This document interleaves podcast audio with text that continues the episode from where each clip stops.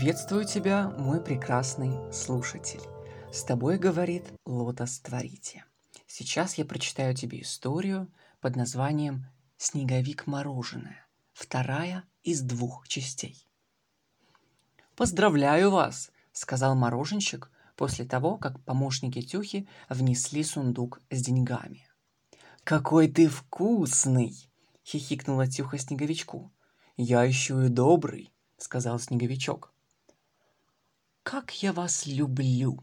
Мороженщик открыл сундук и целовал деньги.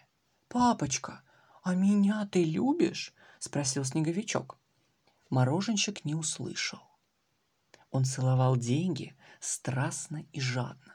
«Папочка, ты меня любишь?» — повторил Снеговичок, жалобно и тонко. Фольга чувствовала, что скоро расплачется, но она не могла позволить себе проявлять слабость и слезливость. «Конечно же, он тебя любит», — сказала Тюха саркастично гагача и унося снеговичка из дома. «Он тебя продал как вещь!» — крикнула Фольга. «Он тебя продал на съедение!» «Что ты несешь, глупая девка?» — крикнул мороженщик, которого эти слова как молотом по голове ударили.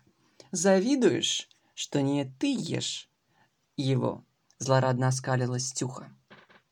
«А что такое продать как вещь?» — наивно спросил Снеговичок. «Что такое продать на съедение?» «Твой папа тебя предал!»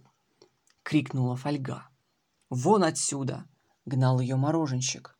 Тюха злорадно хохотала, а Снеговичок жалобно и беззащитно смотрел на них, как зайчик смотрит в пасть волку.